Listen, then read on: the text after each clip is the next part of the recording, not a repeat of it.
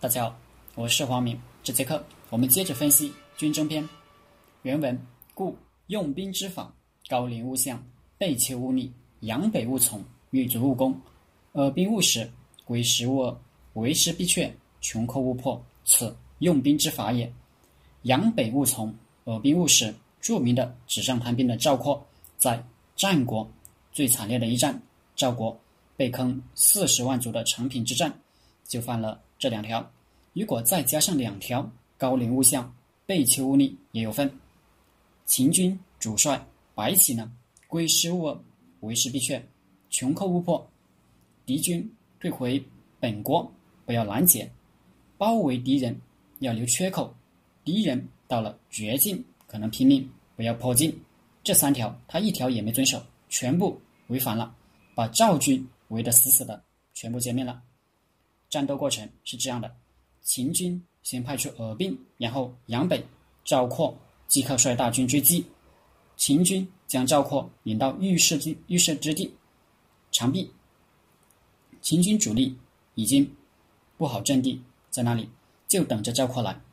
这就是孙子曰：“凡先处战地而待敌者易，后处战地而屈战者劳。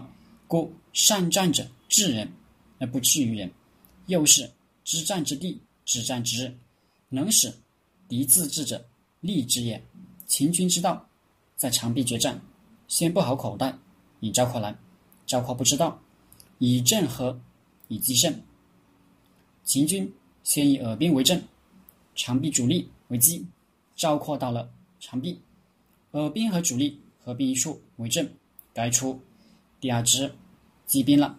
赵括被阻于长壁。作战不利，准备退军。这时，秦军预先埋伏在两翼的两万五千骑兵出击，穿插到赵军身后，占了西壁垒高，有利地形，挡住了赵括退路，并切断了赵括和大本营的联系。赵军被分割为二，白起再派出五千精骑插到。留守大本营的赵军营内间，牵制赵军行动，切断所有粮道，让赵军动弹不得。赵括被围，只好驻壁坚守大原。白起一刻也不让他休息，轮番派出轻骑攻击骚扰。这叫敌意能劳之，保能击之。秦昭王接到白起的手，即刻出发。亲自到前线河内，发动当地十五岁以上的男子全部参军，投入长平战场，彻底包围，断绝赵军粮道和外援。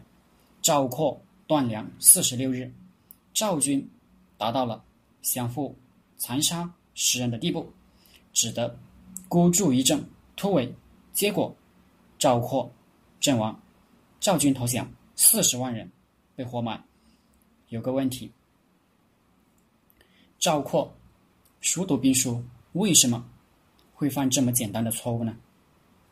因为自信，初生牛犊不怕虎，但是牛犊还是要被虎吃掉。在赵括心目中，廉颇老矣，赵国现在的将星就是我。廉颇在长平跟秦军耗了三年。国家都要被他耗垮了，还得靠我来解决问题。自信然轻敌，一接战果然得胜，证明自己是对的，是强的，马上追击。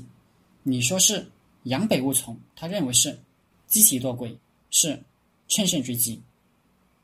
这一追出去，就不可挽回了。第二个问题，为什么赵括他爹赵奢跟儿子一谈兵，难不倒他？说不过他，却知道他不行了。赵师对赵括他妈说：“兵死地也，而括亦言之。使赵不将括计矣。若必将之，破赵军者，必括也。军事是生死存亡的大事，而赵括说的轻松容易，没有他不知道的。如果赵国不用赵括为将，便罢；用他为将。”必破赵军。有人说，赵括熟读兵书，但不能活用，这不是本质。本质是熟读兵书，不等于懂得兵法。俗话说：“没出没吃过猪肉，还没见过猪跑吗？”这话大错。见过猪跑，不等于知道猪是怎么回事。一定要亲自吃过猪肉了，才知道猪是怎么回事。更何况，赵括见的猪跑是在树上跑，地上跑的猪。他还没见过呢，所以，我们读书每读到一条，是知道有这么一条，不是真会了这一条，一定要实践过了，练习过了才算知道。真知道有这么一条，知道的程度还不一定永无止境。孔子说：“学而时习之，不亦说乎？”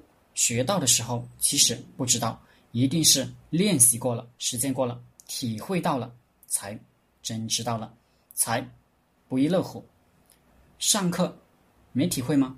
老师一讲你就听懂了，一做习题又不会了。所以之前不是真懂，把题做会了才算学到一点点。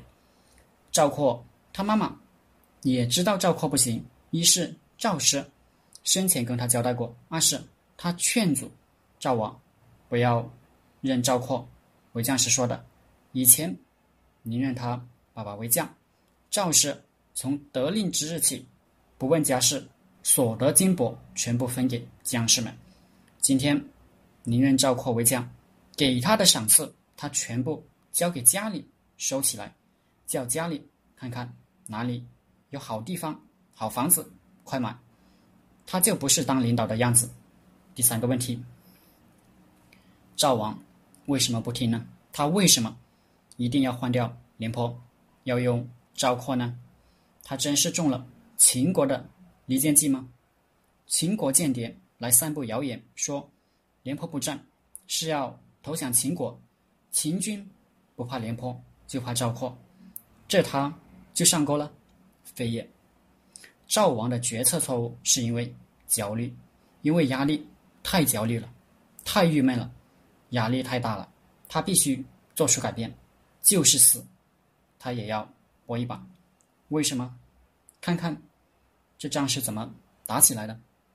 秦国打韩国，韩国顶不住，割上党郡给秦国求和。上党郡守冯亭不愿意跟秦国把上党献给赵王，赵王贪心大喜，马上派兵把上党占了。这叫虎口夺食，夺了。秦王嘴边的肉，秦王怎能罢休？战争机器就开到上党来了，接收上党那点，赵军当然顶不住，退守长平。赵王也派大军，廉颇为将，双方在长平谈和，隔河相峙。廉颇知道打不过，占据有利地形，坚守不战，这一守就守了三年，双方百万大军在那耗了三年，两国。都要被拖垮了，经济濒临崩溃。赵王本来是贪图上党之利，结果上党在屁股底下还没坐热，全国都要被拖垮，这样拖下去肯定不行。这不是偷鸡不成蚀把米，是蚀了全国所有粮仓。但是不拖又行不行呢？他顾不上了。赵王对廉颇的不满已经到了顶点。他必须改变，但却不知道，改变并不等于解决问题，甚至可能更糟。连廉颇都不能打，其他老将更不消说，只能用年轻人了。你们也许说赵括不行，但我清楚，其他人没有行的，就赵括还没试过，我就赌他一把。我们的很多决策大抵也和赵王差不多，我们总是。想解决问题，却顾不上我们为解决问题而做出的举措，并不能解决那问题，反而会带来新的问题，甚至是灾难。如果让我们回到两千多年前去做赵王，我们又应该如何决策呢？好了，这节课就和大家分享到这里，大家可以加我的 QQ 微信幺零三二八二四三四二，我们一起讨论。读书、创业、企业管理、团队管理、互联网投资。谢谢大家。